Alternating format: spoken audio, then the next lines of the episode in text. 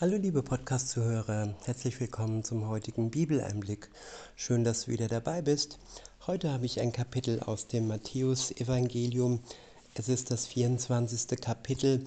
Ich verwende die Übersetzung Schlachter 2000. Und der erste Abschnitt ist überschrieben mit Die Endzeitrede Jesu auf dem Ölberg. Ab Vers 1 heißt es, und Jesus trat hinaus und ging vom Tempel hinweg. Und seine Jünger kamen herzu, um ihm die Ge Gebäude des Tempels zu zeigen. Jesus aber sprach zu ihnen, Seht ihr nicht dies alles? Wahrlich, ich sage euch, hier wird kein Stein auf dem anderen bleiben, der nicht abgebrochen wird. Als er aber auf dem Ölberg saß, traten die Jünger allein zu ihm und sprachen, Sag uns, wann wird dies geschehen und was wird das Zeichen deiner Wiederkunft und des Endes der Weltzeit sein? Ja, die Zeichen der Wiederkunft Jesu. Ist es nicht wunderbar, dass er uns Zeichen mitgeteilt hat, damit wir ja erkennen können, in welchem Zeitraum wir äh, leben? Und ähm, es ist kein Datum, das er uns gesagt hat. Nein, das genaue Datum, das wusste zu dem Zeitpunkt alleine der Vater im Himmel. Das wusste nicht einmal Jesus ja den Tag des Ende des der Welt. Viele Sekten haben ihn berechnet, aber niemand hat es wirklich gekonnt. Und das ist auch gut so, denn wenn wir wüssten, wann das Ende der Welt naht und an welchem Tag äh, es soweit ist, dann könnten wir uns sozusagen auf gut Deutsch gesagt auf die faule Haut legen und äh, einfach im Kalender markieren, wann Jesus wiederkommt und so ein, zwei Tage vorher alles irgendwo ähm, ja, klar machen für seine Wiederkunft. Aber nein, das ist nicht so. Und insofern sollten wir, müssen wir Tag für Tag bereit sein, sodass wir ja den Tag, an dem Jesus wiederkommt, erwarten. Ob es jetzt heute ist, ob es morgen ist, so sollten wir leben. Nicht ja in der weiten Zukunft, sondern die Gegenwart sollte uns als die Zeit wichtig werden, dass Jesus wiederkommen könnte. Bereit sein ist ja das Motto, die Devise für jeden Christen. Und jetzt kommen wir zu den Zeichen. Der erste Abschnitt ist überschrieben mit Verführungen und Nöte in der Endzeit. Ab Vers 4 heißt es, und Jesus antwortete und sprach zu ihnen, Habt acht, dass euch niemand verführt. Denn viele werden unter meinem Namen kommen und sagen, ich bin der Christus, und sie werden viele verführen. Ihr werdet aber von Kriegen und Kriegsgerüchten hören. Habt acht, Erschreckt nicht, denn dies alles muss geschehen.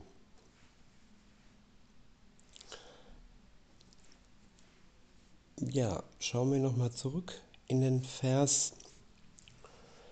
Viele werden unter seinem Namen kommen und wirklich erkennen, dass er es ist, dass er der Wirkliche ist. Ja, dazu sind viele Zeichen nötig und vor allem auch der Geist Gottes, der uns ja ganz sicher im Herzen macht, so dass wir nicht verführt werden können durch sogenannte Propheten, durch sogenannte in Gänsefüßchen Jesu äh, Jesu Leute, die sich als Jesus ausgeben, es aber in Wirklichkeit nicht sind. Sogenannte in Gänsefüßchen Lichtgestalten, die ja außer Schein kein Sein haben. Scheinheilige wird es viele geben in der letzten Zeit. Alleine er ist es und ihn wirklich zu erkennen, dazu brauchen wir den Geist Gottes. Und ja, verführt werden, das ist eine große Gefahr, der wir uns stellen mit dem Geist, mit der Waffenrüstung, dass wir all den Verführungen, die uns Tag für Tag entgegentreten, ja, dass wir sie abwehren. Und ja, wir werden von Kriegen hören und Kriegsgerüchten. Ja, Kriegsgerüchten. Es wird uns oftmals auch irgendwie ein Schein äh, irgendwo äh, gezeigt. Es ist ein Gerücht, aber es ist äh, inszeniert und oftmals ist nicht jeder Krieg wirklich ein wirklicher Krieg. Oftmals sind es Gerüchte und ist kalkuliert, ist geplant und ist einfach nur dazu da, um uns irgendwo ja, in Angst zu bringen. Deshalb, so heißt es weiter, habt Acht, erschreckt nicht, denn dies alles muss geschehen. Ja, wir brauchen nicht zu erschrecken, weder über wirkliche Kriege noch äh, gegenüber Kriegsgerüchten. All dies muss geschehen. Es sind Zeichen, die auf das Ende der Welt hin deuten. Aber es heißt dann weiter, aber es ist noch nicht das Ende. Kriege gab es schon immer, Kriegsgerüchte gab es schon immer. Wenn wir alleine ja dies als das Ende der Zeit betrachten würden, dann wäre Jesus schon längst gekommen. Alleine dieses Zeichen ist ein Zeichen zu wenig. Die Kombination von mehreren Zeichen ist das Entscheidende. In Vers 7 heißt es, denn ein Heidenvolk wird sich gegen das andere erheben und ein Königreich gegen das andere. Und es werden hier und dort Hungersnöte, Seuchen und Erdbeben geschehen. Ja, Hungersnöte, Seuchen und Erdbeben, sie werden geschehen. Wir brauchen keine Angst zu haben und ja, können uns wirklich auf unser Immunsystem, auf unsere Abwehrkräfte verlassen. All die Seuchen und all die Krankheiten, wir sind gut ausgerüstet und es ist wichtig, dass wir uns nicht ähm, einreden lassen, wir brauchen irgendeine Substanz, um zu überleben. Gott hat uns ausgerüstet und das ist das Wichtigste. In Vers 8 heißt es, dies alles ist der Anfang der Wehen, denn dann wird man euch der Drangsal preisgeben und euch töten. Und ihr werdet gehasst sein von allen Heidenvölkern um meines Namens willen. Ja, wird man euch, viele behaupten ja, dass äh, Christen der Drangsal äh, entkommen, indem Jesus sie entrückt und äh, von der Drangsal rausnimmt, wegnimmt und dann, dass sie verschont bleiben. Aber dieser Vers sagt mir doch ganz deutlich, dass auch Christen der Drangsal preisgegeben werden, dass sie sogar, ja zum Teil nicht alle, aber einige getötet werden und das als Zeichen der, des Ende der Zeit. Weiter heißt es, und ihr werdet gehasst sein von allen Heidenvölkern, um meines Namens willen. Ja, ich kann diesen Hass auch spüren von überzeugten Nichtchristen, wie sie schlecht über mich reden, und das ist ganz normal. Wir brauchen keine Angst zu haben, dass man uns hasst.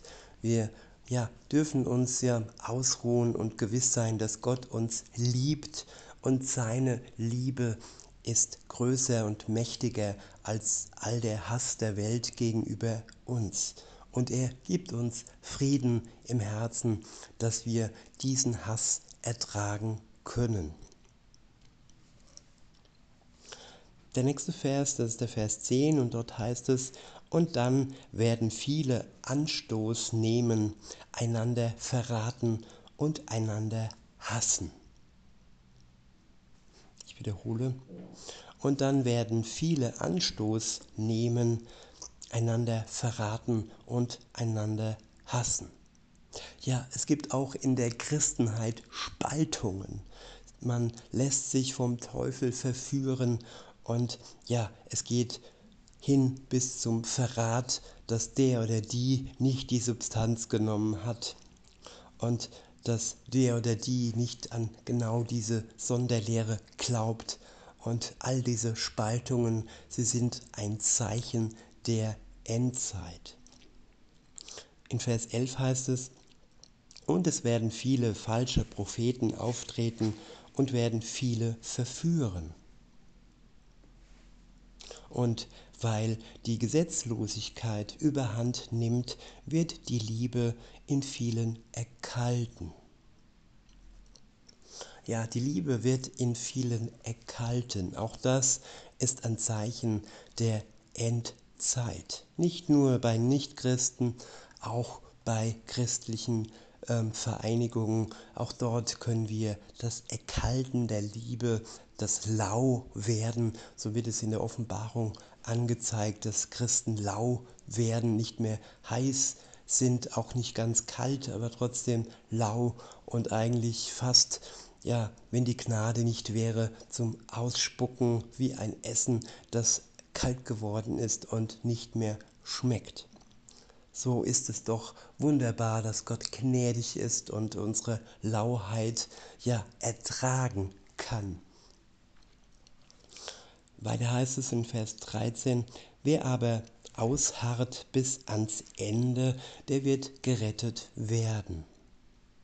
Und dieses Evangelium vom Reich wird in der ganzen Welt verkündigt werden, zum Zeugnis für alle Heidenvölker, und dann wird das Ende kommen.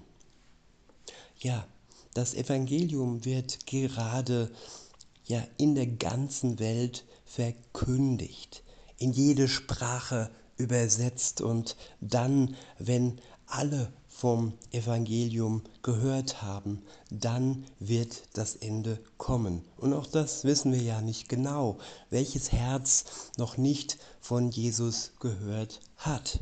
Das weiß nur Gott der Vater im Himmel, wer alles schon erreicht wurde durch die Mission in der Welt. Der nächste Abschnitt ist überschrieben mit die große Drangsal. Ab Vers 15 heißt es, wenn ihr nun den Gräuel der Verwüstung, von dem durch den Propheten Daniel geredet wurde, an heiliger Stätte sehen, stehen seht, wer es liest, der achte darauf, dann fliehe auf die Berge. Wer in Judäa ist. Wer auf dem Dach ist, der steige nicht hinab, um etwas aus seinem Haus zu holen. Und wer auf dem Feld ist, der kehre nicht zurück, um seine Kleider zu holen. Ja, wer mit Gott in Verbindung steht, der wird wissen, wann er, wann die Zeit gekommen ist, zu fliehen. Heraus aus der Hure Babylon heraus aus dem Bösen hin zum sicheren Ort, wo Jesus die Seinen dann zu sich ziehen wird, wenn er kommt. In Vers 19 heißt es, wehe aber den Schwangeren und den Stillenden in jenen Tagen. Bittet aber, dass eure Flucht nicht im Winter noch am Sabbat geschieht denn dann wird eine große Drangsal sein, wie von Anfang der Welt an bis jetzt keine gewesen ist und auch keine mehr kommen wird. Ja, das klingt alles sehr dramatisch und sehr heftig. Aber Gott wäre nicht Gott, wenn er nicht gnädig wäre und seine Gnade kommt im Vers 22 zum Vorschein. Dort heißt es, und wenn jene Tage nicht verkürzt würden, so würde kein Fleisch gerettet werden. Aber um der Auserwählten willen sollen jene Tage verkürzt werden. Ja, damit die Auserwählten Gottes nicht zu Schanden kommen, nicht sterben, ihr Fleisch bewahrt wird, hat Gott diese Zeit der Drangsal verkürzt, so dass wir, die wir an ihn glauben, überleben können und gerettet werden. In Vers 23 heißt es, wenn dann jemand zu euch sagen wird, siehe, hier ist der Christus oder dort, so glaubt es nicht. Denn es werden falsche Christusse und falsche Propheten auftreten und werden große Zeichen und Wunder tun, um, wenn möglich, auch die Auserwählten zu verführen. Ja, große Zeichen und Wunder. Vielleicht werden auch Menschen geheilt. Und ähm, ja, diese falschen Propheten werden dann ja als die Tollen dargestellt und ihre Wunder als Zeichen Gottes. Aber in Wirklichkeit sind es keine Zeichen Gottes. Und ja, die Auserwählten werden teilweise verführt werden von diesen falschen Propheten, von diesen falschen Christusen. Insofern ist es wichtig, dass wir unsere Beziehung zu Jesus äh, und mit dem Geist Gottes eng in Verbindung bleiben, dass wir die Beziehung warm halten, heiß halten, das Feuer in uns am Brennen halten, dass wir nicht verführt werden. In Vers 25 heißt es, siehe, ich habe es euch vorher gesagt. Wenn sie nun zu euch sagen werden, siehe, er ist in der Wüste, so geht nicht hinaus, siehe, er ist in den Kammern, so glaubt es nicht. Denn wie der Blitz vom Osten ausfährt und bis zum Westen scheint, so wird auch die Wiederkunft des Menschensohnes sein ja, wie ein Blitz für jeden sichtbar. Wenn wir mitten im Gewitter stehen und dann ja, können wir nicht sagen, ja, ich habe den Blitz nicht gesehen. Der Blitz ist sichtbar, der Blitz ist deutlich für jeden, der im Gewitter steht.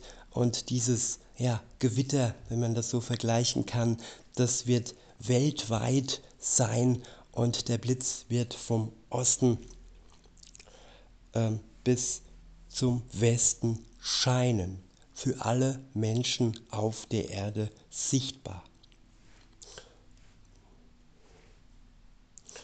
In Vers 28 heißt es, denn wo das Aas ist, da sammeln sich die Geier. Der nächste Abschnitt ist überschrieben mit das Kommen des Menschensohnes. In Vers 29 heißt es, bald aber nach der Drangsal jener Tage wird die Sonne verfinstert werden und der Mond wird seinen Schein nicht geben und die Sterne werden vom Himmel fallen und die Kräfte des Himmels erschüttert werden. Ja, es gibt Überlegungen, die Sonne zu verfinstern man überlegt, die Bösen der Welt überlegen, wie sie dies denn können. Und dann, ja, das ist für Menschen machbar, für Gott sowieso. Und auch, dass die Sterne vom Himmel fallen, das ist für Gott kein Problem, der der Schöpfer des Universums ist. Und die Kräfte des Himmels werden erschüttert werden, so heißt es im letzten Teil des Verses. Und den Himmel, den sieht jeder Mensch auf Erden und dass seine Kräfte dann erschüttert werden, das kann also auch jeder Mensch sehen mit eigenen Augen. Also müssen wir uns nicht von falschen Propheten sagen lassen, wo Jesus denn zu finden wäre. Angeblich. In Vers 30 heißt es, und dann wird das Zeichen des Menschensohnes am Himmel erscheinen. Und dann werden sich alle Geschlechter der Erde an die Brust schlagen und sie werden den Sohn des Menschen kommen sehen auf den Wolken des Himmels mit großer Kraft und Herrlichkeit. Ja, alle werden Jesus kommen sehen, den Sohn Gottes werden sie kommen sehen auf den Wolken des Himmels mit großer Kraft und Herrlichkeit. In Vers 31 heißt es, und er wird seine Engel aussenden mit starkem Posaunenschall, und sie werden seine Auserwählten versammeln. Von den vier Windrichtungen her, von einem Ende des Himmels bis zum anderen. Ja, die Christenheit wird versammelt werden durch die Engel, die Gott aussendet, um sie zum richtigen Ort zu bringen. In Vers 32 heißt es, von dem Feigenbaum aber lernt das Gleichnis. Wenn seine Zweige schon saftig sind und Blätter treibt, so erkennt ihr, dass der Sommer nahe ist. Also auch ihr, wenn ihr dies alles seht, so erkennt, dass er, Jesus, nahe vor der Tür ist. Wahrlich, ich sage euch, dieses Geschlecht wird nicht vergehen, bis dies alles geschehen ist. Ja, mit Geschlecht ist gemeint das Geschlecht, Geschlecht der Menschen. Es ist nicht nur eine Generation gemeint, gibt ja schon viele Generationen, nachdem Jesus äh, wieder in den Himmel gefahren ist, aber das Geschlecht des Menschen, es ist das Gleiche, solange man sich nicht mit genveränderten Substanzen ja irgendwie bestückt. Weiter heißt es, Wahrlich, ich sage euch, dieses Geschlecht wird nicht vergehen, bis alles geschehen ist. Himmel und Erde werden vergehen, aber meine Worte werden nicht vergehen. Der nächste Abschnitt ist überschrieben mit Ermahnung zur Wachsamkeit. Ab Vers 36 heißt es, um jenen Tag aber und die Stunde weiß niemand, auch die Engel im Himmel nicht, sondern allein mein Vater. Wie es aber in den Tagen Noahs war, so wird es auch bei der Wiederkunft des Menschensohnes sein. Denn wie sie in den Tagen vor der Sinnflut aßen und tranken, heirateten und verheiratet und verheirateten bis zu dem Tag, als Noah in die Arche ging, und nichts merkten, bis die Sinnflut kam und sie alle dahin raffte. So wird auch die Wiederkunft des Menschensohnes sein. Ja, viele sind beschäftigt mit sich selbst, mit ihrem sogenannten Glück, mit Karriere, mit Geld, mit Boot und Haus, mit Familie und sind so abgelenkt und die Wiederkunft des Menschensohnes wird für sie so sein, dass sie sich an die Brust schlagen und sagen, ja, ich hab's verpennt.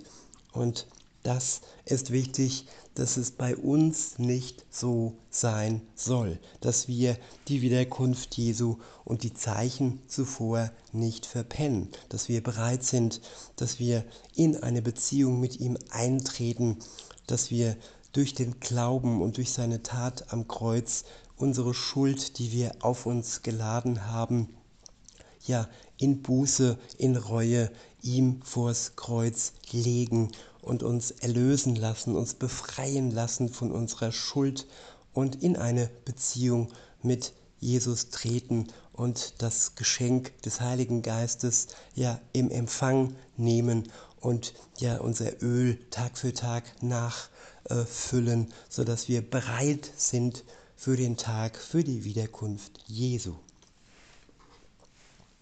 In Vers 40 heißt es, dann werden zwei auf dem Feld sein, der eine wird genommen und der andere wird zurückgelassen. Zwei werden auf der Mühle mahlen, die eine wird genommen und die andere wird zurückgelassen. So wacht nun, dass ihr nicht wisst, da ihr nicht wisst, in welcher Stunde euer Herr kommt. Ja, es geht um die Stunde, es geht nicht nur um den Tag. Wenn wir den Tag wissen, aber die Stunde nicht, dann können wir ja kurz und knapp die Wiederkunft trotzdem verpennen. Aber gut, wir wissen den Tag nicht und auch die Stunde nicht. Insofern sollen wir vorbereitet sein, so als wäre jeder Tag der Tag, an dem Jesus Christus wiederkommt.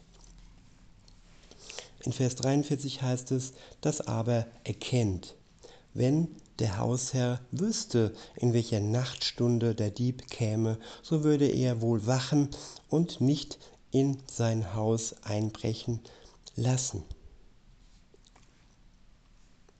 Darum seid auch ihr bereit, denn der Sohn des Menschen kommt zu einer Stunde, da ihr es nicht meint.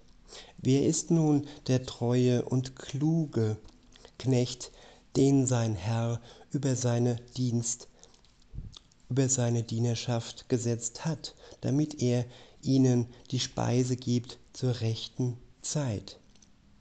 Glückselig ist jener Knecht, denn sein Herr, wenn er kommt, bei solchem Tun finden wird. Wahrlich, ich sage euch, er wird ihn über alles, über alles seine Güter setzen.